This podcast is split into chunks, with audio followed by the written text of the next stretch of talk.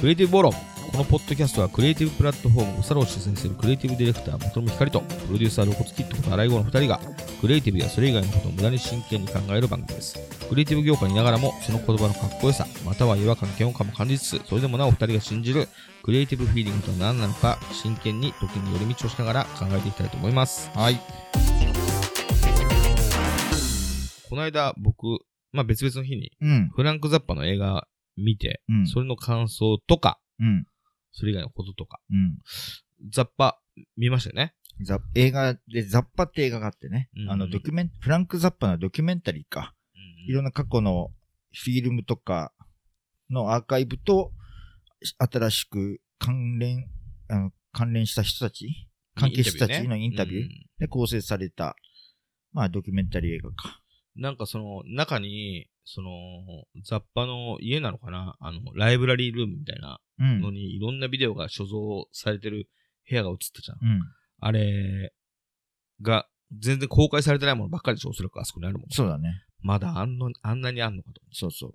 ふ、記録まですね。うん。ふ、フランク・ザッパの説明をした方がいいと思うんだけど、フランク・ザッパの説明、まあミュージシャンだけど、なんて説明する？大変だよね。なんか知らない人になんとなく、こんな感じの手触りの人っていうのを理解してもらおうと思ったら。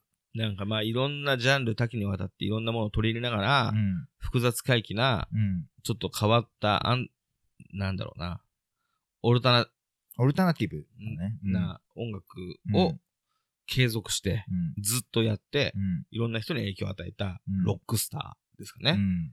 まあ、いわゆる変人変人ですね。で、出てくる音楽も、なんだろう。えー、まあ、ストレンジといえばストレンジか。そうですね。あの、す、すごくドゥーアップ調みたいな、なんかオールディーズ調みたいなのもあれあれば、現代音楽みたいなもので、なんか、譜面とかをきちんと書ける人じゃないとこんな編曲はできないわみたいなとものから、すごくソウルミュージックよりとか、フュージョンよりとか、そんなものがなんか万華鏡のように出てきて、そうですね。アルバムもなんか、えー、生前だけで、なんかな何十枚、60枚とかさ、そんなようなのが出てるから、なんか、えー全体像がつかめないんだよね。36、37、38、39、40、な、何数えてる41、42、43、44、45、46、47、48、49。えー、サブスクで、あうんの、アルバム、スタジオのアルバムに当たるのが49枚。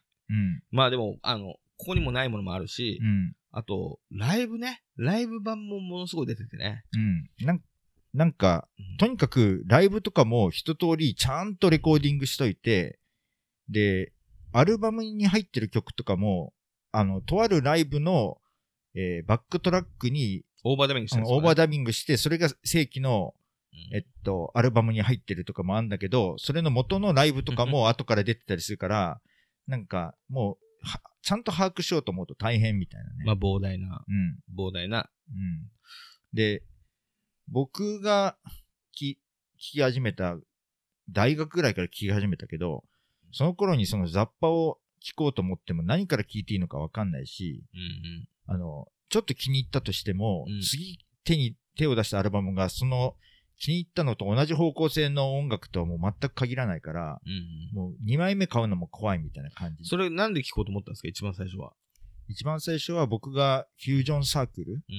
に属してて、うんで、フュージョン的な、うんえっと、ところをすごい押し出し、押し出してもないな。うんフュージョン的なところを感じられる、えっと、ザッパ・イン・ニューヨークってタイトルだったな？うんニューヨークのあのライブの2枚組版があって、うんうんそれを聞かせてもらって、で、いわゆる、えーフュージョン文脈の人とかがちょっといてさ、えっと、なんか聞いてみたらかっこいいなと思って、うん。で、聞いたけど、そういうものもあれば、なんかそんなものには収まらない変な曲もあったりとか、うん。いうので、うんちょっと掴みどころがないなと思って、その2枚組アルバムを買った後はしばらく買ってなかったとなるほど。僕はね、あの、音楽雑誌で、思あの、何かの比喩で、うんフランク・ザッパが出てきたり、うん。ザッパファンならとか、うん。あと、あの、ザッパに影響を受けたであろうとか、うん。なそういうのから、うん。まあ、どうやらフランク・ザッパっていううん、ちょっと、奇妙奇烈な音楽をやってる人がいるっぽいなってう。いうん感じがして、うん。で、なんだろうな、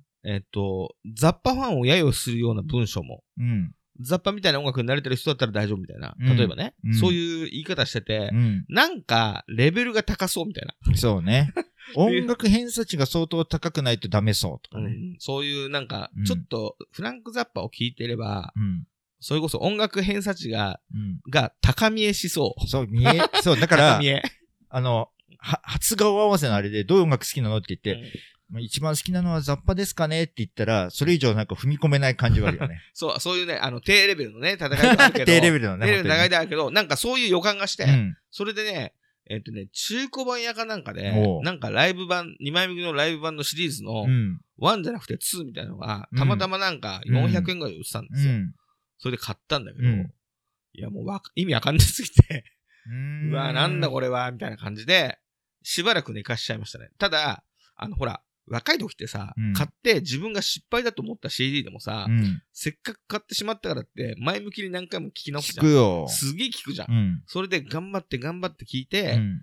その、買ったわけわかんない二枚組の CD が、うん自分の体の中にはかなり染みついたけど、うん。そっからね、やっぱ何枚かアルバム買ったけど、うん。どれも、うん。あの、フランク・ザッパっていうのはこういう人だっていうのが分かりにくい。うん。なんか買うたんびに違うから、うん。困ったなと思って、それこそその、あの、40枚とか50枚とかあるけど、うん。結局自分で買ったのは、うん。あの、3枚ぐらい。3枚かなるほど4枚ぐらいで、うんあと、なんか人と、え、何？ザッパとか聞くのさ、まあ、一応聞いてますね。みたいな感じで、うん あの、見えだけ張って逃そうげるみたいなね。うんそういう状態になってました。うん。僕は、その後、なんかでまた、えーっと、聞き出して、なんか結構20枚ぐらい持ってるかな。うんだから、ある時期のザッパは好きとかいうのは、まああるぐらいなタイプ。でも、ザッパファンって底なし沼にすごい人たちがいっぱいいるから、とてもザッパファンですとは口が裂けても言えないまあ確かに。感じかな。90年代にう、んお仲間のうんキャ。プテンビーフハートの CD 再発のうん。タイミングがあってう、ん。それ聞くときにう、ん。もう一回、うんなんかザッパもちゃんと聞かなければいけないのじゃないかみたいな感じで、うん名盤、順番に、輸入版で安いの買って聞いたりとかしたから、うんそういえば。うんまあでもそんな感じで、えちなみにキャプテンビーフハートは好きだった？まあ好きですよね。うん。あの、そう言った方が音楽偏差値的には高みえするし、うん。そうなっちゃうよね。でもね、好き。なんかちょっとパンキッシュで、うん。あの、なんかテープレコーダーに、僕ね、コラージュが好きなんですよ。うん。テープコラージュとかサンプリングうん。とか好きだから、うん。ビーフハートの、なんかうんガタガタなドラムが継ぎはぎみたいな入るところとか、あと、なんかテレコにさう、ん。あのね。なんかうん。メモ的になんか変な節を取ったのうんがずっとダラダラ入ってるところとか、うん。かっこいいなと思って。かっこいいよね。かっこいいなうん。感じで聞いてましたね。まあまあまあ、それはそれだけど、うんだからそういう、えー、複雑な音楽、うんそれを聞いてたらレベルが高いと思われるって、低レベルな感覚ですまあ、けどっ、ていう側面と、うんうんあと人間的に破天荒っていうか、なんか、エピソード的に。そうそうあだからな知らないな。なんか、なんか、ザッパ好きな人の中には、そのザッパのなんか、その破天荒な感じとかう、んと、まだ当時からグルーピーがすごかったとか、なんかそういうところとか、あんな音楽でね。うん。で、あと、なんか人間的にもなんか、すごい強固な、強固に何かを推し進めたりとか、うんうんまあそういう変人じみたエピソードみたいなのもいっぱいあるから、そういう側面も好きっていう人うんもいたけど、うんなんか、だから、ザッパを語ろうと思うと、なんかいろんな側面があるから、なかなか難しいんだけど、でも、まあな語ろうなんて思えないよな。うん。あんなだからな、膨大なものを。なんか、そんな中で、たまにドキュメンタリーとかあると僕、ドキュメンタリーの DVD とかも買ったりはしてんだけど、もうすでに2つぐらい出てんだよね。で、そういうの見て、ザッパ像を掴んだりうんうんしつつ、なんかまた新しいザッパ像を掴める、そういうドキュメンタリーっていうコンテンツが出てきたから、見に行こうと思って見に行ったけど、俺もど、どこで見た？え、お同じ同じか、新宿新あそこでしかやってないのか。うんあ、違う、いくつかやってるか。えっ、と、おあと大阪と、うんあとこの後どっか違うとこでやるけど、東京は新宿。いや、なんか言ったけど、うん。なんか難しそうな年配の、お僕よりさらに年配のさ、はい。人たち、50、どこ60ぐらいか、の人たちがメインになったかな。あ、そう。まうんあでも、若い人はいなかったけど、うんまあ、あの、ロックファン的なうん。難しそうな人たちが。そうだよ、難しそうな人たちは。僕らも入るのかもしれないけど。で、うん見て、僕は、あのー結構ワクワクうん。し,し、して、うん。なんかオルタナロックの歴史を紐解くじゃないけど、うん。なんかワクワクした気持ちで行っうて、行っん。たんだけど、うん。意外と、フランク・ザッパがあのすげえ音楽を作ってその支える下にうん。パワハラ的な感じで虐げられてたミュージシャンがいたのを感じ、うん。ちょっと暗い気持ちになっちゃった。うんそうね。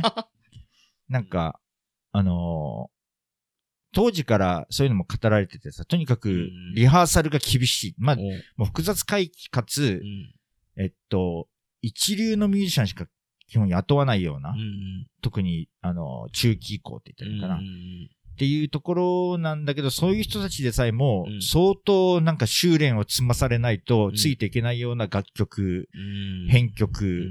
あと、なんか曲のつなぎとか、うん。っていうところで、なんか別のドキュメンタリーとか見てても、まあ、まあ、いいわゆるレジェンダリーなドラマーとして有名なテリー・ボジオうん。とかが、あの、テリーもそうじゃないみたいな、うん。いうのすごい言われたりして、もうなんか、冷や汗かきながらなんとかついてっているテリー・ボジオの映像とかを見ると、ほよほどだね、みたいな。まあ、そんなような逸話ばっかりで、だちょっと前に、フランク・ザッパは5年前、10年前ぐらい亡くなったのか。時に、なんかテリー・ボジョーが、そういうす素晴らしいミュージシャンが、ここの世からいなくなって本当に残念だっていうふうなことも言ってたけど、と同時に、俺はほっとしてるんだって言ってて、うん。あの、あの、テリー、あの、この曲叩いてくれないかって来てう、ん。で、えー、リハーサルに入ったりするとすごいいろいろ言われたりして、うん。みたいな、あのプレッシャーがもう二度とやってこないと思うと、あの、ちょっとそれは、やっぱりなんか、そういうプレッシャーから解放されたっていう面も感じるんだって言ってて、うん。大変な心境だねと思って。いやー、だってドキュメンタリーの中でもさ、うん。あの、俺はあんまりちゃんと詳しくなかったけど、うん。あ、こんなミュージシャンもあんなミュージシャンもうんザッパと演奏してるんだ、うんと思ってたのの何人かで、うんえっ、と、ベースの黒人の人で、なんとかデュークみたいな人。あ、えっと、え、ジョジョージ・デュークかな？でもあれはキーボーディストなのあ、キーボーディストか。うんキーボーディストの人と、あと、バイオリンの、あ、えーバイオリンのね。んななんとかポリンキーみたいな人。はいはいはい。ポリンキーじ、ゃないけど、ポリンキーなんだっけ？うん、みたいな感じの人。うん。その二人、俺、あの、フュージョンあのあ、はいはい。文脈で、おのおのソロそう出してて、だね。うん。そっちの方を結構聞いてるんだけど、うん。うんまあ自分の曲はうん。リラックスした、そうね。あの、そうね。すごい楽しい、そんなにさ、うん。あの、ギュギュッとしてないけど、うん。軽快なファンキーな楽しうん。い曲をいっぱい自分ではリーダー作としてうん。リリースしてるけど、うん。すごいさ、ドンキの圧縮陳列されたようなフレーズの中にさ、二、うん。人がギュッと収められてて、うんあれこんなことしてたんだ、みたいな、うん。ちょっと怖くなっちゃって、ねうん。すげえな、みたいとにかくリハーサルの時間が長くてな。、で、まあ、その分だけし支払いもいいっちゃいいらしいんだけど、うん、えー、そうなんだ。そそうれはいいね。うん。で、あ、金いいんだ。まあ、ちゃんとリハーサル分も払ったりあ、すなるみたいなな。でう、んえっと、えー同じ楽楽曲の中うで、ん首を右に傾けたら、えっと、えーえーレッド・ツェッペリンみたいなハードロック、うん。超に変わる。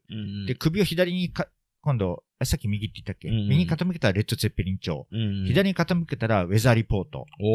で、上を向いたらレゲエ調になるみたいな。うんっていうのを変幻自在に変えるよ、一つの楽曲の中でも、そういうような、ような合図とともにガッて変わるようなものまで要求される、練習させられるから、うん。まあ、ものすごい緊張感だったらしいよね。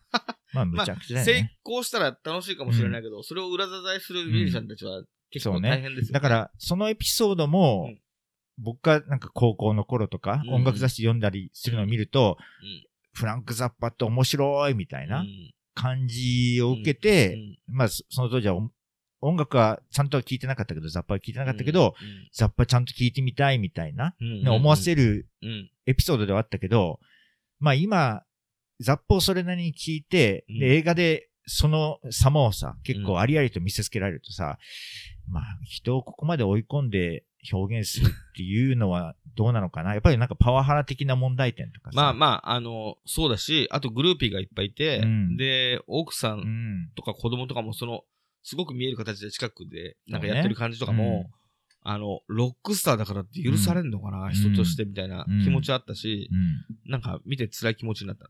あの、自分がやりたいことをうんめちゃくちゃやり遂げる人なんだろうね。周りの全ての。そうね。それはまあ間違いない。それに関する、はん、あの、なんだろう、えー力はものすごいけど、うんそうやって出来上がった後に、なんか人間関係が焼け野原になりそうみたいな感じはあった。いう感じはあったが、まあ別にそんな映画の話をそんなに すごい今しようと思ってたわけではない。うん。その、なんだろう、そんな、雑把聞いてるよっていうと、うんその音楽偏差値がうん。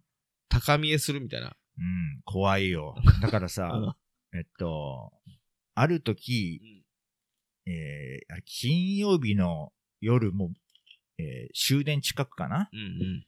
に、電車に乗って帰って、で、えー iPhone で、当時まだ出てきたばっかかな？少し経ってからサブスクで、うんあの、フランク・ザッパの、えっと、ロキシーっていう名盤があるんだけど、うん。はいはい。そのロキシーは、えっと、4日間ライブやったうちのうん。1日が、それもダイジェストになって2枚組になってう、んアルバムとしては出てるんだけど、うんその4日間がすべて、えっと、ノー編集うん。で、えっと、サブスクって開放になるっていうのがあって、うーわ、聞きたいと思って、うんその日の帰りにリリースされたのを、もう喜びさんで聞いてて、はいはい。で、聞きながら、当時住んでた下田街道うん。の駅に降りたら、後ろからこうやって肩叩かれてさ、で、なんだと思ってイヤホン外したら、ザッパお好きなんですか？うわー、やばい。っていうのを、出会い系だ。そう。雑把の出会い系。そ そうんなのあるんだ。自分より。雑、把お好きですか？うん、ザッパお好きですか？で、自分より10歳ぐらいぐらい上の男性？うんに言われて、うん。まあ、さ今は、今こうやって話した通り、ザッパファンって怖いじゃない？ただでさえ。怖いね。だからザッパお好きなんですか？って聞かれたら、なんだろう。ただでさえさ、知らない人に話しかけられそうだね。あの、単に雑把好きかどうかっていう、今は、なんか、聞いてたから好きなんですねっていう風な、うん。あの、世間話の流れで聞いちゃってたけど、うんそれ違うね。そうそうそう。雑把お好きですかって聞かれるのは、お前はどれぐらいのもんだってそうそうそうそう質問に意味がかかってくる、ね。。そうそうああ、忘れてた忘れてた。な。なんかある種の、うん。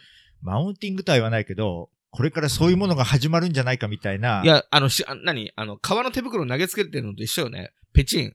お前、雑把好きなのか？勝負だみたいなことだ。そうね、そうね。そうそうそう。だから、どう、でも、なんだろうな。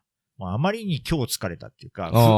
何も考えててないところで、何も考えてないところで肩叩かれて、うんザッパお好きなんですかって聞かれるとさ、普段指名としてないシシチュエーションじゃない？あまりに。。だからもうどう、どう答えようかなって思ったけど、うんなんか、そのみなりがサラリーマンとしてちゃんとしてる人だっ。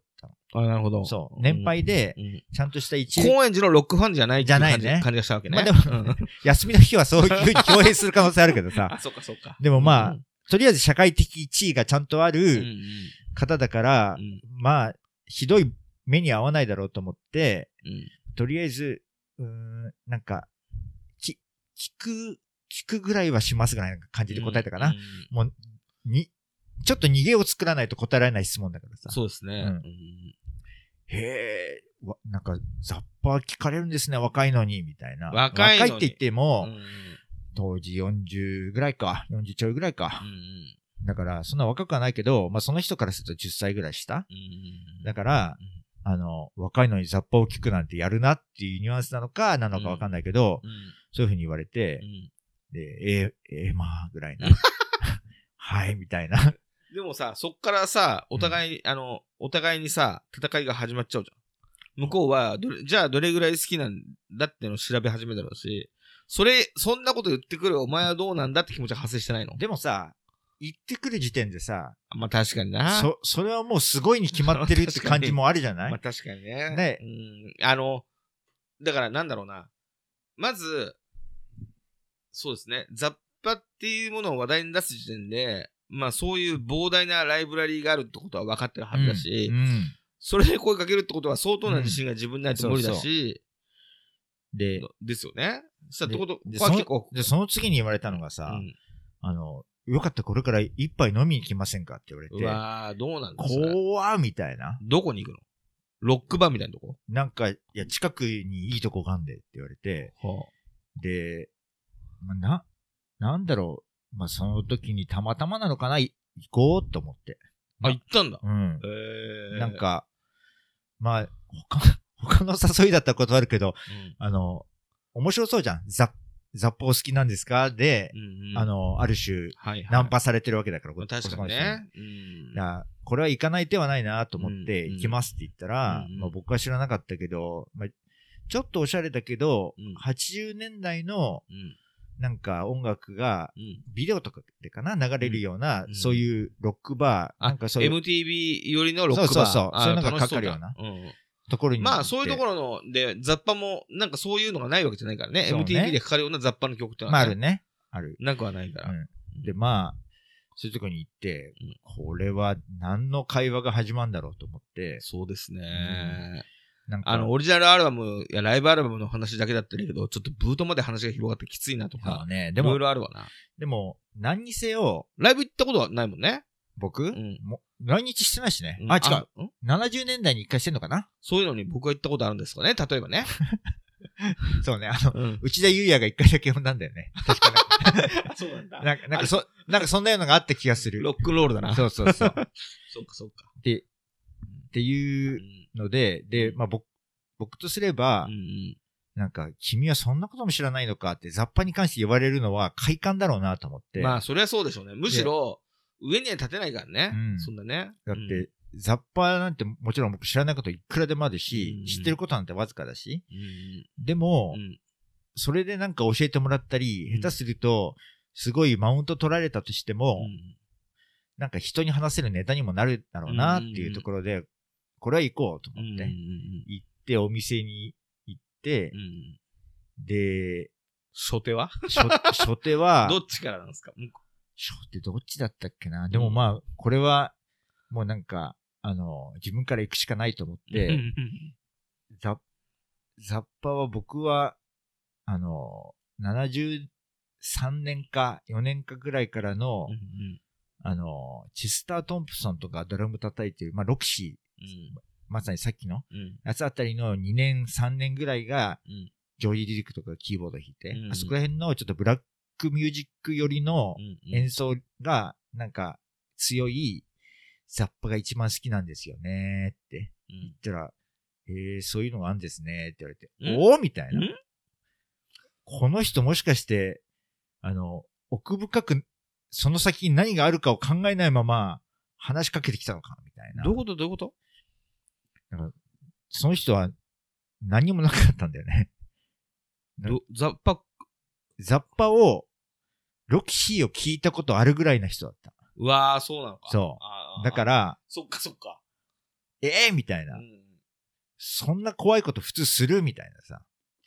じゃあ、何？その後、ザッパの話したの？しないよ。だって、つな、じゃあ何の話したの？えっと、うん。一番お好きなのはどんな音楽ですか？うん。うん。そしたら、何してたディープパープルが一番好き。ああ。だから、そっか。こ、こっから自分の想像、うんだけど、うんディ、ディープパープルを普段聴いてるような、うん。当時の若い、うんあの、男の子が、うん。近所のお兄ちゃんに、んディープパープルなんか聴いてんのか？もっとかっこいいこういうのを聞きたまえ、みたいなさ。近くの、近所に住んでるさ、ロック好きのお兄ちゃんから教わるとか昔あるじゃない？うん。そういうのの代表格が俺ザッパだと思うんだよね。ちょっと飛躍したな話が。なるほど。まあ、わかんないけど、その、その人からしたら、うん。自分よりも、あの、まあ、また高見えの話ですね。うんレベルが上と思ってる雑把があり、君はそれも聞いてるのか、うんすごいな、と僕とロックの話をしようじゃないか。あっ、ていうなるほど。感じじゃああ、ないなるほど。うんロックの話をしようだったんだ、雑把じゃなくて。まあ、わかる。それだったらわかるね。うんでも、うん。でも、元信さんは雑把の話しようと思ってたんだ。そうそうで、自分が一番苦手なポイントがさ、うんあの、ディープパープルなんだよね。ほ、ほとんど聞いたことない。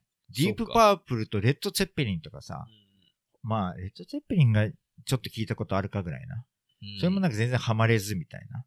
うんディープパープルなんてなおさらさ、よくわかんないみたいなさ、感じだから。すごい、なんだろう、会話が辛かったね。で、結局、ど、どうしたんですか、それ。あの、お店でかかってる 80s の曲がかかるたびに、これ僕好きっすね。それ飲んで？そうそうそう。えーじゃあ、あの、向こう的には、うん。楽しく飲んで帰ったのかいや、そ、それこそほら、あの、初対面と、初対面の人間とさ、うん盛り上がるとかが難しいタイプじゃない僕とか。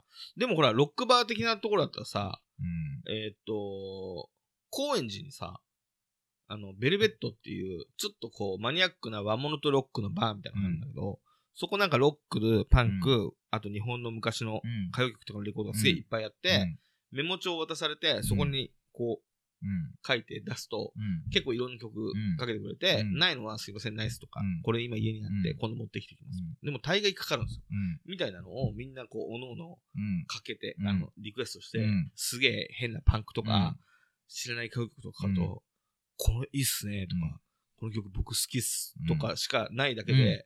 知らない人と、なんか、うん。ああ、いいなとか言っあて、全然そっちだ方が俺はいけるよ。それと一緒じゃないの？いやでもその店でかかってたの、い一曲ははっきり覚えてるのあるけど、うん a-ha の Take On Me だもん。俺、 a-ha の Take On Me かなってさっき思った。でもあの曲かかったらさ、あ、いいっすよねってなんない？そうだ、いいっすよね。ぐらいしかさ、それうん、それ盛り上がん、それは盛り上がったらうち入んねんだ。せあと、トトのアフリカかかったかなって思った。そうね、かかったかもしれない。多分かかったわか。かったでしょでも、ツェッペリン好きな人そこら辺、そんな好きじゃないんじゃないかったっけな、多分。ああ、そうかそうか。じゃあ、あの、それはあんまり盛り上がら盛り上がらなかったけど、うんでももう、向こうがさ、うん忘年会？うん、で、もうヘロヘロに酔っ払って、うん。それで僕に声かけてきてるから、僕的にはこれ盛り上がれないなと思いながら話してたけど、まあ、うんご機嫌ではあるんだよね。じゃあ、向こうは結構いい気分で、雑把、雑把も聞いちゃうようなレベルの高い、ちょっと面白い骨の、骨のある若者と、と、なんかちょっとロック一緒に聞いて、うん。ロックも、アーハと、アーハとかで、まあ、あの、あの、別にアーハもいいけど、うん。あの、なんだろうな、今、雑把とかディープパープルみたいなね、うん。話だから、そのレベルで言う、うん。もう強量なね、うん。両権で言うとう、ん。点でロックと認められないようなうん。ものですけど、アーハとか、うん。そういうのを一緒にロック聞いて、楽しかったと思って書いたかもしれないね。どうだろうな。でも、うん。その後、より辛かったのが、うん。家が同じ方向でも電車もなくなっちゃって、うん。じゃあ歩いて帰りますかって言って、うん。えっと、線路沿いをうん。二人して、夜中1時半とかうん。に、もう向こうが酔いが冷め始めて、うん。なんかサラリーマンの顔に戻ってい言ってたね、ちょっと。うん。サラリーマンの人の、もう、一軒家買って、い犬を飼ってるって言ってたかな。家族、うん家庭もいて。っていう、うん休みの日の良きお父さんな感じにさ、うん。戻り始めた時の、うん。いよいよ何も会話することのなさ がうん、辛かったな。辛いんだ。辛かったもうどうどう繋げばいいのこれみたいな。ああ、なるほどね。そっか。まあ、じゃあ、そのよ場で。酔っその場払ったロック親父の方がまだ話せるよ。あ、そっか。うん酔いから覚めた、うんロック好きのサラリーマンはちょっときつかったってことか。それも一軒家買って、こ娘もいて犬も飼って。最高じゃん、そんな。あの、最最高じゃないですか。犬を散歩させないといけないから、うん早く起きないといけないんですよね、みたいなさ。うんもう話すことないじゃない、それ。家燃やしましょうとか。ロックに家燃やしましょうとか。そうね、そんなアドリブ力があったらいいんだけどさ。アドリブ力。でもね、あの、そんな、なんか、いいじゃんね。家あってさ、犬いて娘いてさ。そうね。最高じゃないですか。最高だよ。ね。最高、そういう時に最高じゃないですかみたいなことも言わなかったかな、俺。そうなんですかなんでそんな話を聞かされる？まあだから、雑把の話ができると思っちゃったんだね。そうだ元々さんもね。そうそうそう。はあ。じゃあ、あれだ、向こうも、雑把っていうのを、なんだろう。お、だからあれだな、ロックが分かってるから、俺の話聞いてもらえるって思ったんだろうね。ああ、そうかもしれない。そんぐらいああそうそうなるほどね。うん。ロックが分かってるから俺の話聞いてくれる。で、ロックの話しようぜ。っつって、うん、俺の話聞いてもらえるって方が肥大して、うんいや、俺も家買ってさ、とかもうロックじゃない。話まで聞いてもらってたってことですうんそうね、帰りはね。帰りはってことなんだね。うんでも、元信さんとしては、雑把ってのが出てきた以上、そんなことを、名前を出すんだったら、ちょっと責任取ってくださいねぐらいの気持ちがあった思うよ。なんか、まあ、きっと、そんな生半可に出してほしくなかったねあ、の、雑把も好きだけど、なんかヘンリー・カウの話とかもなったりするのかなみたいなさ。なるほど、めんどくさい。そういう、んそういうドキドキ感で行くわけじゃない。ああ、これは両方実はめんどくさいね。うんめんどくさい人の話かと思ったら、元信さんがめんどくさかったっていうね。でも、あのーそのさ、一番最初にその、ほら、ロクシー、サブスクで聞けるようになったって言ってたじゃん。うん。であの、サブスクでさ、うんアップルミュージック俺も入って、うん。それでね、あのーそこで聞けるザッパは全部聞いたそう。ね。だか、だかららそういうことがさ、うんこのサブスク時代になって、うんもう僕はロックリスナーじゃなくなって、もうなんかロックみたいなのあんま弾かなくなって、うんテクノだのヒップホップだの、まあ、いろんなリスナーとしての変遷みたいなのあるじゃん時代時代の。うんで、ロックみたいなのは、うんあんまり聞いてなかったけど、うん思春期の頃に、うん。ザッパー聞いてみようかなと思って、うん2、3枚聞いて、うん。だけどお小遣い限られてるからん違うのを聞こうみたいな感じで、離脱して他のに行くじゃん。うん。みたいな感じで、バーズだったらうんアルバム2枚、うん。キンクスだったら3枚とかもさ、うん。サブスクでさ、うん。全部確認できるじゃん。そうね。だからキンクスも20枚以上ある。うん。バーズだってアルバム多くねえかなと思ったら10枚ぐらいある。とかもさ、うんサブスクで辿り直すと全部聞けてう、ん。で、そんな感じで、あの、あれもこれも、だから、あの、フランク・ザッパもう、ん。まあ、ライブは聞いてないけど、スタジオアルバムは全部一応1回ずつは聞くみたいな、やって、うん。モーターヘッドとか、うん。まあ、全部じゃないけど、まあ途中まで頑張って、あれもうん20枚以上ある。うん。とかをやってるとさ、うん。あの夢のようだよね。若い時はさ、ね。どうしよう、これ買おうかな、あれ買おうかなって悩んでた。うん。まあ、そんなんでやってったら、ザッパ好きですかみたいな。言われちゃったら、うん。一応全部聞きましたみたいな感じで、得意げに言っちゃいそうだな、俺も。そうね。だけど、そういう話じゃなかった。う俺一回あの、弟がさ、プリンスすごい好きになって。ん。うん。プリンスの、まあ、全部のアルバム、うん。あと未発表誌、レアトラックス集とか、で、あと配信でしか売ってないやつとかも全部買って、本当に今リリースされてる関連作は全部コンプリートで手に入れました。ササブスク前のお話？そうそう、うんサブスク。っていう状態まで、うん。弟が自分の中に持ってってたう。ん。ハマって。うん。海外のサイトとかを駆使してね。うん。でも俺は知らなくて、うん。なんかプリンスの話してるから、うん。その弟に、うんあ、プリンス好きなんだ。うん。プリンス好きなの？って言ったら、うん。簡単に言ってくれるなと思って、その自分がどれだけプリンス好きかっていうのを説明するために、うん。ごっくりと生唾を飲んだの。うん。あれ？と思って、うん。ごっくんで生唾を飲んだわうんどうしたんだと思ったら、うん。いやね、好きとか好きじゃないとかもうそういうレベルじゃないからっつって、うん、ブワーっと説明されて、うんあのー生半可な気持ちで、うんプリンス好きかみたいな質問しないでくれみたいな。そうだよね。わかるよ。あの、プリンスもなんかよくわかんないカタログのものがいっぱいあったりもするからね。そう、それであんまりにも圧倒的なうん。当たりだったから、うん。分かった分かった分かったっつって、うん。なんかおすすめのアルバムとか、おすすめの曲教えてよって言ったの。うん。さ、何？ってなって。うん。最低な質問だよね。そう、何？ってなって、うん。結局 CDR で、うん。あの、4枚分ぐらいの、うんあの、ベストを作ってくれて、それで、うんそれをあの、ほら、あの、100 4均、枚組？そうそう、100均でさ、CD をこう入れるケースみたいなのあるじゃん。ん。あれにさ、入れてさ、うん送ってきてよね。これ聞け、とりあえず聞いて、うんまずこう、あの、これから聞いてくれっつって。うんあ、そうですか、すいません、みたいまあ、でもうん、サブスク前の、な。うん。そういうやり合いの話だよね。そうそう、サブスクだってやり合いっていうか、俺は別にやろうとしてないよ。そうね向こうが。まあ、か軽く踏み込んじゃった時のそ、に合う、そういう対応だよね。そうそう。だから、なんか、僕が高校、大学の時とかさ、うんうんあの、雑把に興味持ったけど、一通り全部聞いてみるってリアリティのない話だったりとかさそうです。ね。ほんとそい今は、ちょっと興味持ってみたら、うん雑把なんか全部、時間は大変だけど、聞こうと思ったら聞ける。あと、あの、ロキシーのその4日間を全部聞く必要なんてない気もするけれど、うんうん聞こうと思ったら聞けるう。し、うんうん。だから、あの、トップで聞いてる人とすぐ肩を並べ並べられるっていうのはちょっとやっぱりちょっと異常な、そうですね。あの、うんき、き、別に、その聞き方は軽いけどね。うん。昔の人たちはうん、ただ聞いただけじゃなくて、んなんか、それに対するさ、うん時間とか経済とかもあるから、うんなんか重さ違うと思うけど、うんとりあえず聞くっていうとこまではいけますもんね。そ最近だと、あの、絶対そのティーンの頃だったらありえない、う。うん。あの、ボブ・ディランすげえ聞きました。ボブ・ディランとかは、うん。あの、ほら、歌詞にメッセージがうん。あるから、うん。英語わかんないから、うん。聞いてもしょうがないやと思って、うん。もう聞かない聞かないって思ってたんだけど、うん。ザ・バンドみたいなメンバーがうん。演奏してるんだったら、うん。まあボブ・ディランには興味ないけど、うん。もしかしたら聞いたらよかったりするのかなとうん。思い直して、うん。この間なんか最初の方から順番に聞いてみたりとかも、うん。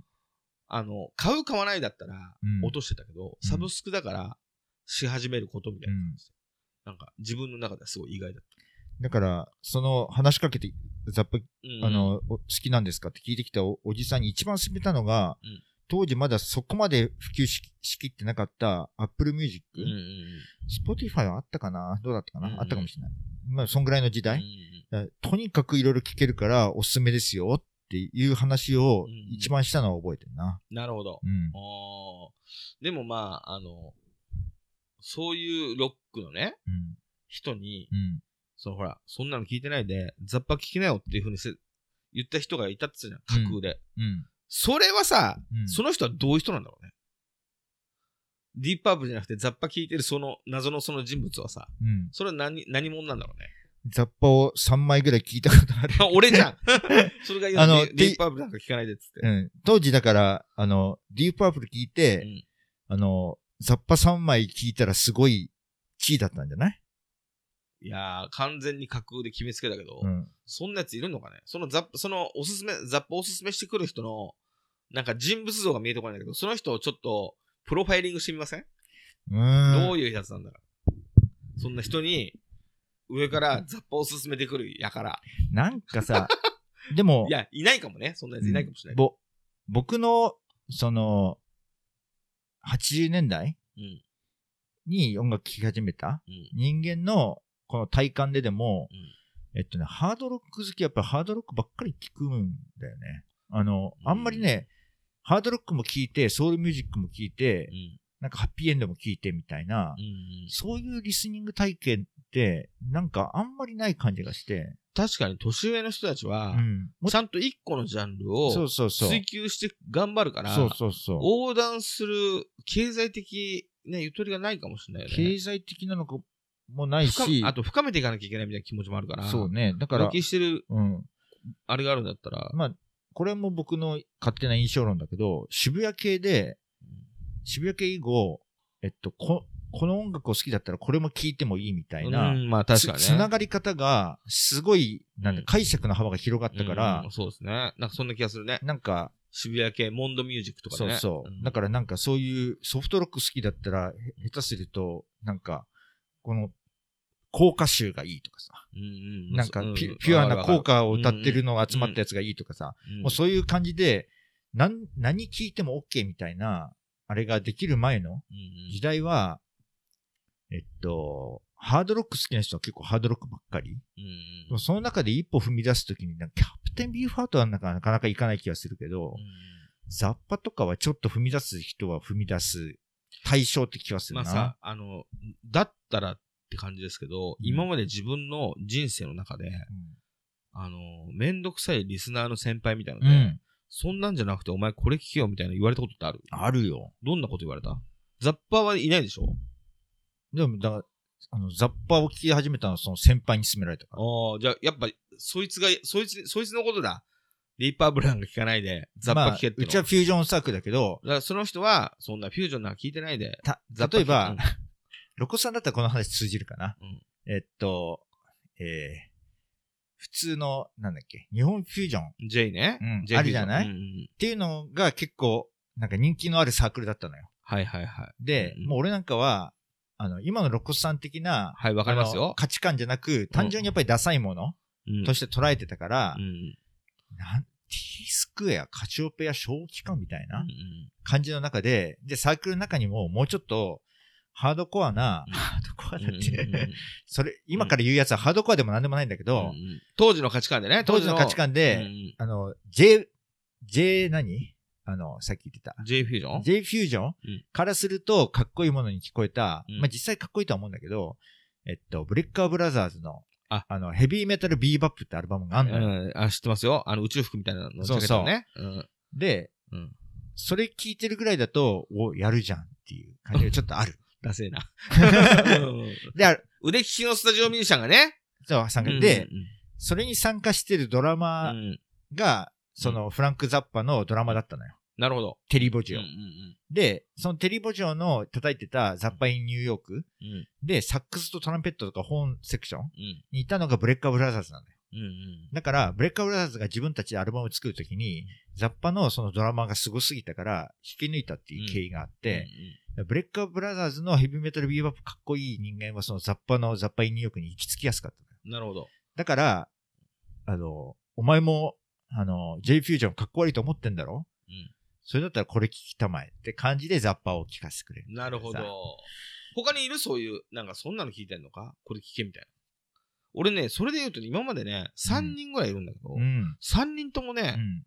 ブルース進めてきたよ。ああ、そうだよね。わかるわかる。なんか、ロックの源流はブルースだからっつって、わかるわかる。で、あの、まあ、お前はまずクラプトン聞けよみたいな感じで、うん。クラプトン言われう、ん。で、最終的には、うん。あの、ジョン・メイヨールを聞きたまえっていうおじさん。うん。おじさんでもないんだけど、うん僕が、えー、18区で、うん向こう30代よ、今考えりゃ。うん。腹立つね、30代でさ。うん。でも、とか、あと、なんだろう。えー、同じような感じで、うん。あれはなんだっけな、ちょっとアフリカっぽい人ね。また別のアーティストを勧められたりとかして、うんでね、真面目だからそういうのも聞いたり、うん。で、えー、ハードロック的な音楽も好きだったんですよ。うん。そしたら、うんせめて、うん。ジョニー・ウィンター聴けっつって、うん。ジョニー・ウィンター聴かされたりとか、うんそういう先輩いましたね。うん。先輩ってそんなにすげえ付き合ってるわけじゃないけど、うんめんどくさいうん。年上のリスナー。うん。そういう人たちと俺の周り、俺の周りっていうか、俺が出会った人は、うん。なぜかこう、ブルースを押してくるっていう、うんブルースロック。うん。本当の、でさ、音楽詳しくなってくるとさ、うん気づくんだけど、うん。その人たちが聴いてたやつって、結構コンテンポラリーなブルースっていうか、ブルースロックっていうか、うん。そんなブルースじゃないっていうか、うん。なんかもっとハードコアな、もうあの、その時もね、まだ、あの、リーシュみたいなのも進んでないから、うん。あの、そういうの聞いていくと、うんもっとそういうのリーシュは進んできて、んあの、オリジナルがどんどん聴ける世の中になるじゃん。うん。だから、その人たちももっと昔のもの聞いてんだけど、うんその時ずいぶん現代のコンテンポラリーなうんブルースロックを、さも。めちゃくちゃいいもののように俺に進めてきて、うん今から考えると、うん思い出して腹立つなって感じなんだけど。あるよ。そんなこといっぱい。だから、未だに俺、あの、たまに思い出してはあいつすら許さないって思ってるのがさ、うん。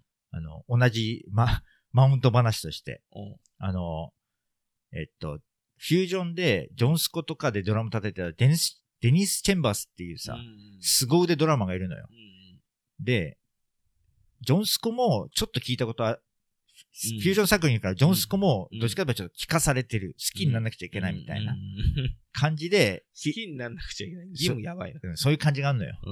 で、聞いて、で、デニチェンはすごいみたいな。デニスチェンバースみたいな略してデニチェンって当時呼んでたから。うんデニチェンはすごいみたいな感じでう、んで、当時俺ちょっと P ファンクを聞き始めてたのね。はで、難しいぞ、P ファンクも膨大だから。そう、P, P ファンクも大 P 変。ファンク詳しいですか？P ファンクは一応、ってなるよね。一応、一一応。応全部アルバムを持ってるかなぐらいな。あの、その、あれも膨大だからさ、うんうんあの俺全部言ってますよみたいな、大手を振って言えないよね。サブ、サブのサブのユニットみたいなのだと持ってないのもあるけれど、まあメインとちょっとサブぐらいのものだと、でもまあ、ブーティーは全部持ってないし、みたいなそんな感じかな。やっぱそうなるよね。まあまあ P ファンク周りもそういう風になる。っっていう感じで、うん。え元の P ファンク？あの、好きなんだと。うんで、あの、えーだったらデニチェンもやっぱり好きだよねって言って、え、なんでですか？って言ったら、え、デニチェンが P ファンクにいたのも知らないの？みたいな。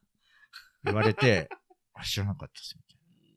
で、あれなんだけど、僕はもう一応最低限、これは聞いとこうみたいなメインのカタログが全部聞いた後だと、うん。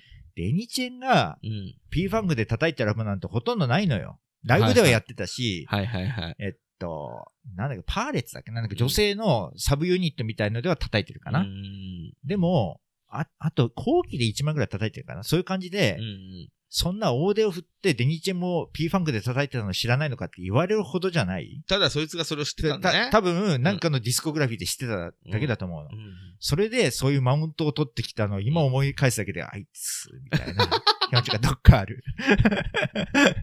どっかね。今ね。うんそうかそうか。でもうん、B ファンクとか、うあの、ザッパは マウント取りやすい音楽な気がするんだよね。となるほどね、。当時ちょっと聴いてるだけで、うんなんかお兄さん感っていうかさ、上の人間感みたいなさ。まあそうね。高見えね。ほんとそうそうだわ。うん。はあ。あの、思いのほかくだらない話だな。そう。まあ、まあ、超くだらない。うんまあ、好きなもの聞けばいいじゃんってだけの話なんだけど。じゃあそのさっき言ってた、君ここ、これ聞きたまえみたいなやつのモデルがそれなんだね、元野さんの中でそうだ。ね。じゃあその、な、何あ人かいる。何人？うんあほ何人か。うんじゃあその今のは、ザッパ聞け、えチェン、あの、P ファンクにいたのも知らなかったのか。そう。あとは、あとは、でもなんかうん、普通に、あの、えー J フュージョン、あの、最、最高派みたいなのもいるからさ。そういうのだと、あの、なんだろうな。例えば、えっと、ハンコックとかはいはいはい。聞いたり、うんあと、えー、ブラックバードおブラックバードはいはい。とか、そういう黒人、ブラックミュージックゴリゴリ強いフュージョンとか聞くと、コードチェンジがほとんどないのよ。うんうん。ワンコードね。っていうのをすっげえバカにされた。コードチェンジがない、こんな音楽なるほどずっと一緒じゃんみたいな。それでもあのーそのブルースロック、俺に勧めてきたやつは、うん。小賢しいコードチェンジがないんだっつって。うん、そうだな。逆のことでマウント取ってきたよ、俺に。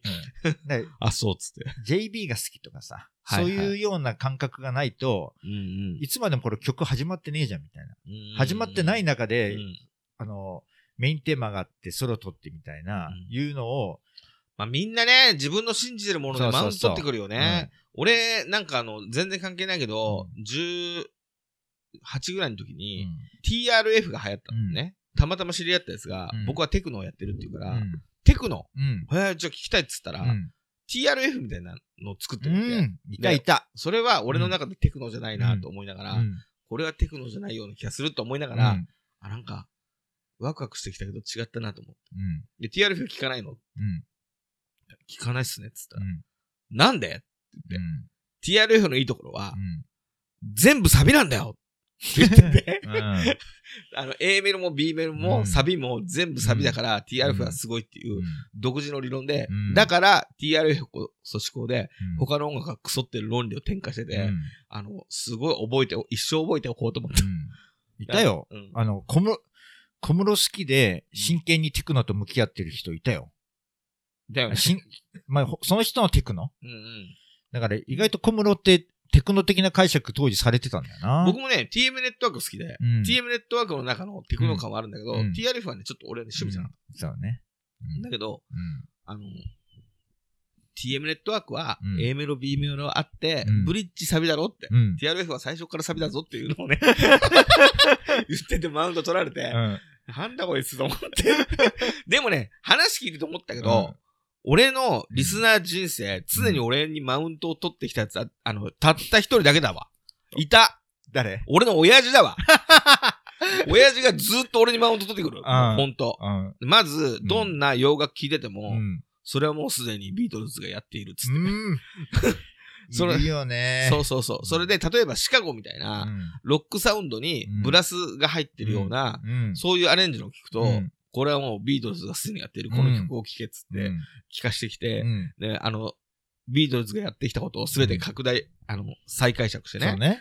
再生産してるだけだみたいなことを、もう永遠言ってきて、もううるせえな、みたいな。うで、僕が、ティーンの頃は、バンドブームだったから、あの、ビートパンクとかさ、まあ、あの、子供がやってるようなさ、うん。バンドが、とか、うん。ニュー変なニューウェーブね、有頂天とかタマみたいなのとか、うん。そういうのがあったりとかするじゃん。うん。そうするの聞いてると、うん。音、こんなものは音楽にして音楽にあらず、うんもっと良質なものを聞けとかね。うん。もう散々前、毎回言われて、うん。信じてなかったけど、うるせえな、みたいな気持ちしか発生しなかったけど、うん。なんかね、ただ単にうん。言ってるだけじゃなくて、俺が聞いてるものに即してマウント取ってくるのよ。毎回、あの、うん。ケースバイケースにマウント取ってくるから、うん。すごいな、みたいな。うん。それでテクノとかノイズみたいなものを聞いてると、うん。あの、やってきてね、うん。音楽ってのは、うんあの、リズムとうん。和音とうん。メロディーで構成されてるものだから、うん。それにはまんない音が入ってる、これは音楽じゃないから、聞かない方がいいって真剣な顔しててさ、おー。それ以外のものもあるよって言ったら、何？みたいな。うん。なんだそれは？みたいな怒ったりとかね。うん。リズムと？メロディーとメロディーと和音。和音？うんそしたら JB とかほぼアウトってこと？そう、まあ、あれはまた別だなとか言って、ぼやーっとさせて、終わりにしたのよ。なるほど。で、あのーなんだろう、ジャズ的なものに関して言えば、あのーなんだろうな、アドリブみたいなのをうん。重視するのよ。うん。アレンジされたものは、なんかワンランクしたと思ってて。う。んだから、フュージョン的なものを聞いてると、あのーそんなのは、昔、今、今そんなこと言っちゃいけないけど、女子供の聞くものだ、みたいな。うん。なんか随分レベルの低いものを聞いてるな、みたいな感じで言ってくるけど、うん。まあまあ、そういうんじゃないのもあるからと思ってたけど、うん。年取ってさ、うん。そういうものの楽さを知って、うん。こだわり消えてきて、うん。スムースジャズみたいなのがいきなり好きになったの。もうほんと最近。うん。俺もう知るのかなと思って。この人。昔あんなにうん。張り詰めたうん。ピアノのインプロビゼーションしか認めないみたいな人が、うんインコグニートっていいよなとか言い出して、へえ。本気で言ってんのみたいな。俺もこれ、れ知るんじゃないかなと思ってんだけど、うんそうやって常に、うんあの、そういえばマウント取られてた。うんなんか渋谷系の頃に、うん。あのーサントラ、あの、映画のサントラを買ったり、うんフレンチポップスを聞いたりとかすると、うんあのーまず、あの、うんなんだろうな。映画音楽とかは、音楽のためだけで作られたものじゃないから、音楽としてのレベルが低いとか。すごい独自理論出してくるね。そうそうそうそう。で、うんフレンチポップみたいなものは、うんこういうようなお欧米のものをうんすごくカジュアルにコピーしたまがいものとかさ、へーすげえいろいろ言ってきたよ。マジであの、常にその、なんかモ、モンドミュージック的な価値観が全部、なんかないっていうか、そういうの認めてないのね。そうそう。うんで、あのーまあ、あのーで、意見もね、薄っぺらいんですよ。うん。うんだから、あの、別にその場で、あの、口論はしないけど、うん僕の頭の中で、毎回、うんもう秒で論破できるようなことしか言わないから、うんはい、はいっていつも思ってたんだけど、あの、毎度マウント取られてた、そういえば。うん。なるほど。うん。あと、歌謡曲みたいなもの、あの、うん。なんだろうな、ビートルズみたいなショック受けたから、うんあの、ロックはうん。歌謡曲よりも良いものであるみたいなね、うん価値観があるから、うんだから歌謡曲的なものも、なんか、むか、今はないけど、うん今はそういうのもいいもんだっていう風になんか変わったみたいだけど、うん。長い時間かかって。うん。昔は、こんな演歌みたいなもの聞きがあってみたいな。うん。ほーみたいな。うん。演歌は悪なんだな、みたいな。とか、うん。そういうマウントを取られまくって、うん。ずいぶん鍛えられましたよね。そういえば、あいつが嫌な。でも、フランク・ザッパのことは知らなかったかもしれない。まあ、知ってたらうん、多分いいもの枠に入る気がすんだよ、お父さんも。あ、なるほどね。そう。で、2、3枚聞いたぐらいで、うん。あの彼はすごいと。彼はすごいと。俺も認める男ザだと。ザッパを聞けと。その 聞いた2、3枚の中から選んでそうだね。そうなるわな。いう、うん。まあ、話を戻すと、うんザッパはそういうマウントミュージックの、マウンティングミュージックマウンティングに適したミュージックね。そうそううんな匂いはするよねって思う。確かに確かに。まあ、なんか、すごいな。うんそういうあれだけど、なんかザッパでもう一個思い出すのがさ、うん。えっと、初めて一人暮らしうんしたときに、うんえっと、えー、1階が大家さんで歯医者さんやってる。うんうん。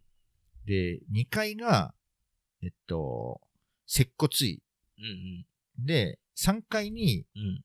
で、2階が接骨院と、なんか、奥の方がまた別の人が住んでるみたいな。うんうんで、3階が完全に、あの、貸し、貸してる部屋だけで、うんうんまあそういうちっちゃなマンション。うんで、3階の接骨院の上の角部屋に、僕はなんか家借りたのよ。で、大家さんが、ほぼなん、なんていうかな、えー不動産屋になんか言うと、その全部大家さんが見てくれるから、うんあの、大家さんに連絡してくださいって言われるような、仲介をしてないんだ。そうそうそう直接、直接ってことね。そうそうそうっていうようなところでさ、で、水回りだったのか何だとか、ちょっと悪くて、連絡したら、排水から匂いがしたんだっけな？なんかそういうので、行ったら、あの、大家さんが直接来てくれて、で、その時まだ引っ越したちょっと後ぐらいで、うん。あの CD が部屋の隅にこうやってすごい積まれているはいはい。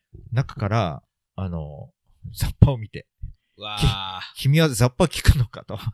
元信さんも人が部屋に来た時にさ、うん。CD の上の方にザッパを置いといてんじゃないの？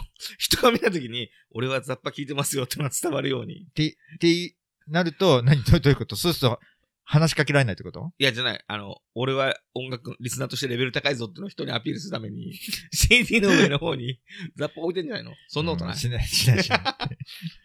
でもすごいね。ザッパを見つけて、うん、そう。ザッパがたたまたま目に入った。まあ、おそん、その時のちゃぶ台に置いてたのかちょっとわかんないけどさ。きうんザッパがその当時すごい聞いてたからさ。で、ザッパ聞くのかと。で、えー君が借りた部屋は隣は目の前の産婦人科が、の、えっ、と、更衣室として借りてるだけだから、まず、隣は滅多に人がいないと。で、下は、えっと、接骨院だから、うんうんと、君が仕事が帰ってきた夜とかは誰もいないと。うんで休みの日も基本的に誰もいないと。うんだから、もう、あの、音楽、うん全然大きな音で聞いても大丈夫な環境だから、どんどん聞きなさい。って言われて。もう俺どういう、ことどういうことそれは、ああ、雑把を聞くのかと。さっぱ聞くような見込みのある若者か、君はと。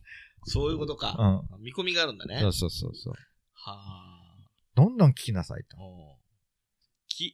じゃあその人もロックファンだったんだ。その人は、うんえっと、日本でも有数の、えっと、これも、ディディープパープル、ディープパープルのカバーバンドは江戸紫だっけな？なんか、はあ。そんな、うん、あの、日本有数、の紫って入ってるやつね。うん、そうそう。んで、いくつかあるけどねう。ん。なんか、とにかく、有名だわ。完コピのうん、なんかすごい、うんえー、ディープパープルの有名カバーバンドうんうん。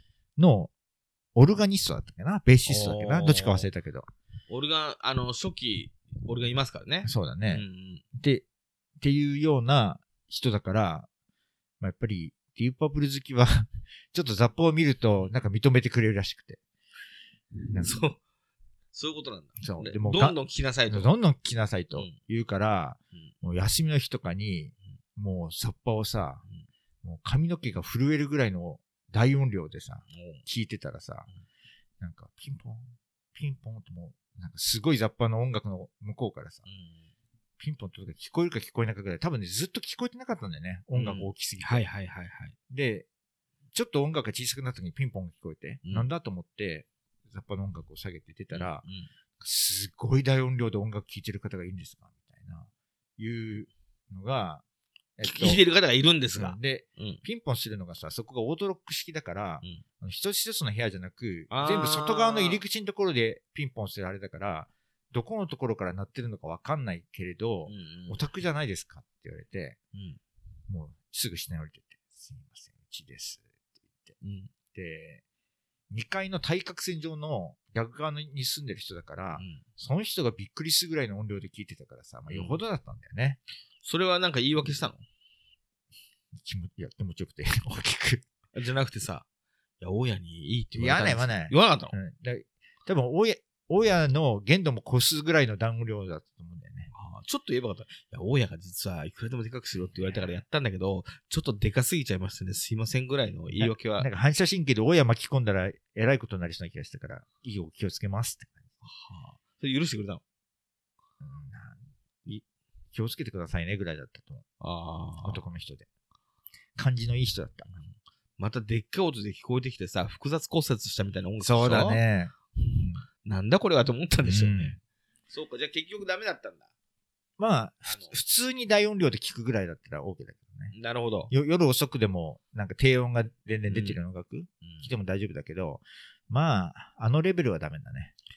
そうか。じゃあ、でも、その、まあ、見込みがあるわ、雑把を聞くような見込みのある若者、うんどんどんロックを聴きなさいってどういう心境なんだろどうね。どんどん音楽を聴きなさい。うんだから、10、10歳から15歳ぐらい上のうん。雑把のその、水戸黄門的なうん。威力はすごいよなと思まあ、確かに。う。うん。うーん。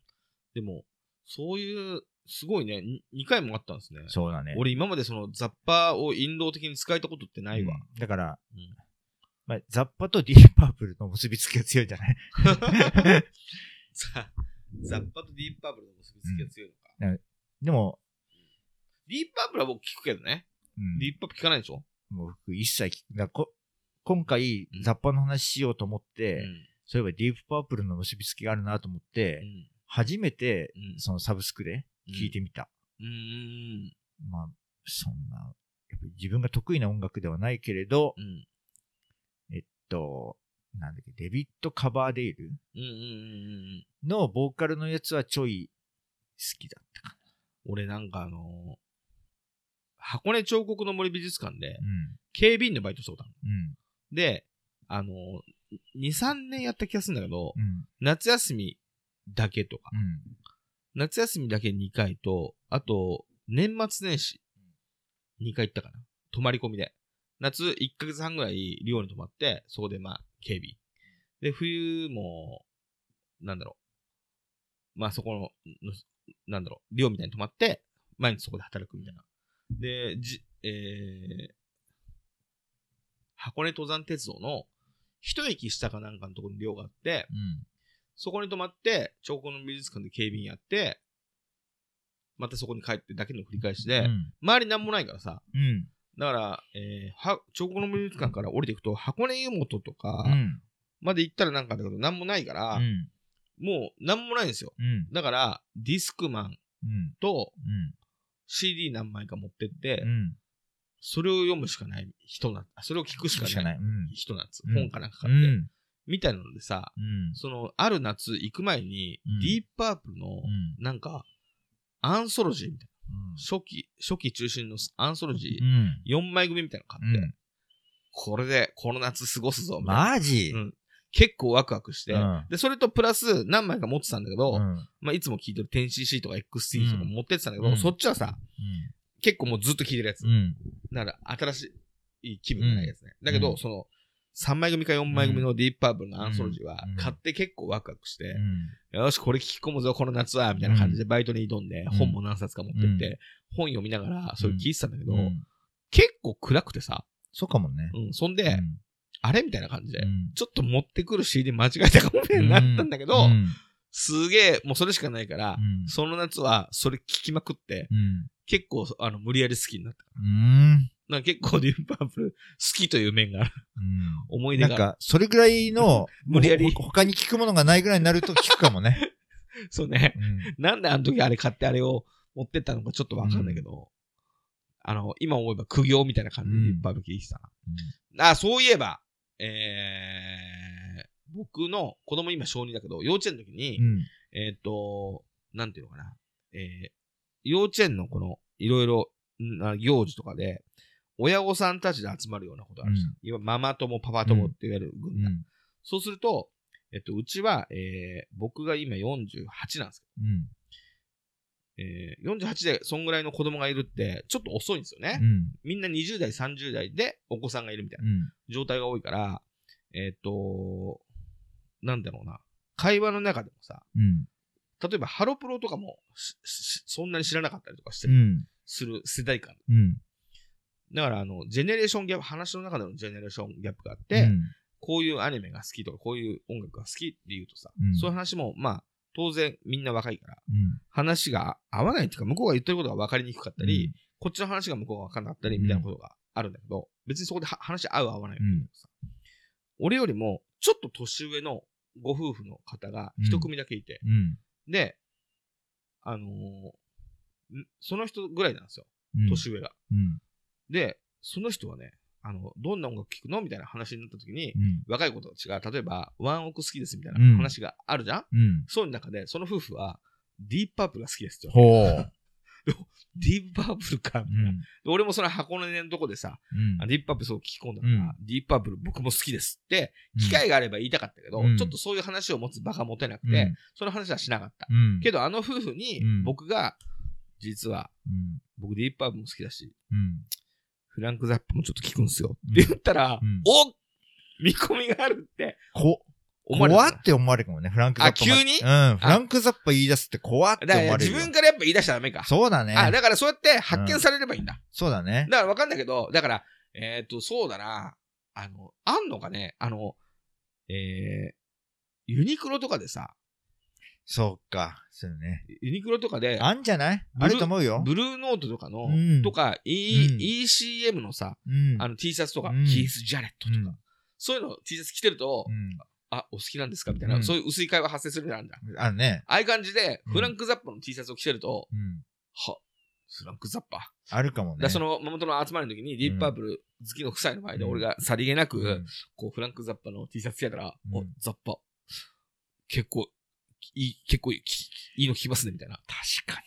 俺もザッパの T シャツ聞いてて、自分の好きな時期うん。のそういう感じのザッパの T シャツだったら、うん。ちょっと話しかけるかも。話しかける？うん。あ 別に上からじゃないけどね。君ザッパ聞くのかねとは言わないけど。まあ何にせよ、うんあの、ザッパ好きなんですとか、ザッパ好きなんですかとか、うん。ザッパきっかけで喋りかけてくるやつはやばいね。やばいよ。うん。うんじ、自分は話しかけるけど、うんその行為自体にやばさも感じるもん。そうだよね。だから、元信さんなんか、どっかクラブでさ、うん。若い女の子が、うん。あの、フィッシュマンズが好きださ、え若いのにフィッシュマンズみたいな感じで、なんかちょっと話しかけそうになったでしょ？何も話弾まなかったみたいなこと言ってたよそうね。ああの、あの、フィッシュマンズもうん世代とか違うけど、うんフランクザッパみたいな感じかもよ。確かにね。うん。え、フィッシュマンズみたいな感じで、ちょっとフィッシュマンズの話したら、うんちょっとおじさんが食らいついてきたから、怖いから話に逃げられた可能性ある。確かに。J-POP のうんマウントミュージックは、あのフィッシュマンズかもしれない。もうんう、はっぴいえんどとか細野晴臣はそうならない感じがするけど、そう、うんうんフィッシュマンズがそういう感じはするかもね。やばい、この会話は。ねまあ、あの、音楽でマウントを取るってのはかなり、どうでもいいことだな。あの、くだらないことなので、僕たちはそういう行動を取らないよね取らないように気をつけたいもんですからね。うんだからなんか、うん。友達からもらった T シャツで、トータス、はいはいはい。トータスの TNT のはいはい。子供用 T シャツもらったのよ。うんそれ着、着せて、うんえっと、すごい趣味のいいカフェに行ったら一発でそこのお客さんに、お、トータス T シャツですねって言われて。うんまあそういう音楽でね。まあ確かに、でも、あの、あの、ほら、ファンタジスタ歌丸さんがさう、んゆずのアートワークずっとやってんうの。んそれで、うんゆず、えっと、急にいいなと思った時期があって、うん。で、歌丸さんがぶ、あの、その、ぶ、いろんなデザインやってるから、うんジャケットとか、うん。あの、おいでよって誘ってくれたから行ったらさ、T シャツとかさ、トートバッグとかすげえくれて、うん。でも、僕は超ゆずのファンではないじゃん。うん。だけど、その T シャツの着心地が良くて、うん素材とか。うん。で、歌丸さんがデザインしてるやつが、だから、うんかっこよくて、うん。俺普段それ着てたのよ。うん。そしたらさ、うん。向こうから男の人がさ、うわーって走ってきて、おおなんだなんだと思って、うん。なんだと思ったら、うん。それゆずの T シャツですよねうんつって、あん時のツアー俺行けなくて、みたいな感じですげえ喋りかけられて、それちょっといい話じゃん。そう。だけど、あの、ほら、同じぐらいのうん。ファンだと思って話しかけてくれたんだけど、うん。俺、そんなファンじゃないからさ、ね。あ、悪いことしたなと思っうて、で、ちょっと知ってる人が、うん。あの、デザインしたやつで、うん。かっこいいなと思って、ライブもその時言ったけど、すごくかっこよかったですよね、みたいな、うん。周辺の曲で、うん。あの、アニメの主題歌になった曲があって、うん。そういうとこも僕好きだから、うん。それとか好きなんですけど、うんあの、そんなニュース詳しくないんですよ、つって、うん。ほわーっとさして、うん。ごめんねって感じで聞いたけど、うん。なんかそういうマニアックなの T シャツ着るのって、うん。そういうリスクあるなと思った。うん。なんか。まあリスクであり、そう嫌じゃなかった好きな人にとってはそういうコミュニケーションのなんきっかけだから逆逆にさ、自分があんまり好きじゃないアーティストをさ、なんかネタ的にバカにしてさ、うん。例えばもし着てて、そういうこともあんましないけど、うん。バカにして着てたら、うん。あのーお、それ俺すごい好きでって言われた時に、うん。やばいってことが起きたりとか、うん。そういうなんかことあるなみたいな、うん。そうそういう感じでした。うん。ちょっとあの時焦っちゃった。やべえみたいな。うん。でもまあ、でもね、今いろんなのがもうほら、ACDC のさ、ロゴの入ったさ、キャップ普通に何の意味も分からずギャルが被ってたりとかするじゃん。はいはい。さあ、それがさ、どこまで分かってるか分かんないよね。うん。昨日原宿歩いてたらさ、うん。正面からさ、うん。 Butthole Surfers って書いた T シャツを若者が着て歩いてたけど、うん。その子が本当に Butthole Surfers を知ってるかどうか分かんないし、うん。もう、うんなんか、ただ単にそういうデザインの T シャツを買っただけかもしれないし、うん。絶妙に Butthole Surfers これ、わかんねえなどっちなんだろうなみたいな。うんなんか、難しいと思う。うん雑把だったらさ、確かに確認したかもね。聞いてんの？ってわかんない。嘘聞かない？あ、でもまあ、雑把ぐらいだったら、あ、ユニクロであんのかな？キース・ヘリングの T シャツみたいな感じでとか思うかなそうね。うんでも話しかけないね、やっぱな。うん逆に俺ザ、ザッパの T シャツとか怖くて着れないわ。え？そんな話しかけられたらさ。もう実際今、今まで2回話しかけられたことあるけど、ザッパでう。んそういうきっかけを作りそうで、ちょっと怖いかもね。なるほどね。ううんうん話しかけられた今しになっちゃうね。そうだね。ザッパはそんな感じがする。うん。そうっすよね。うんあの、ゴールデンウィークの時に、うん。あの、なんだっけ、く渋谷のどっかイベント行ったら、うん。I love New York ってあるじゃん。うん。あんな感じで、うん。あの、ラブがハートね。うん。I love うん。GW。I love ゴールデンウィークって T シャツ着てる。かっこいい T シャツ着てるうん。女の子がいて、うん。すげえなと思って、うんゴールデンウィークにこれっつって。うん。その T シャツ、で、なんかね、あのほら、ジョーク T シャツみたいなのと違って、うん。なんかかっこよかったんですよ。うん。これ、それは話しかけて。その T シャツさ、うん。一体何なのって聞いたら、うん。I love ゴールデンウィークすげえなんかデザインとかもかっこいいけど、うん聞いたら、うん。これ、うんギターウルフなんです。つって。お ゴールデンウィークじゃなくて、アイラブギターウルフだった。おなるほど。そうなんだみたいな。うんごめんごめんみたいな。ででも、、ゴールデンウィークに来てるのかっこいいね。つって。うんそれはなんか、そうだった。なるほどうん。いい話。そうかな。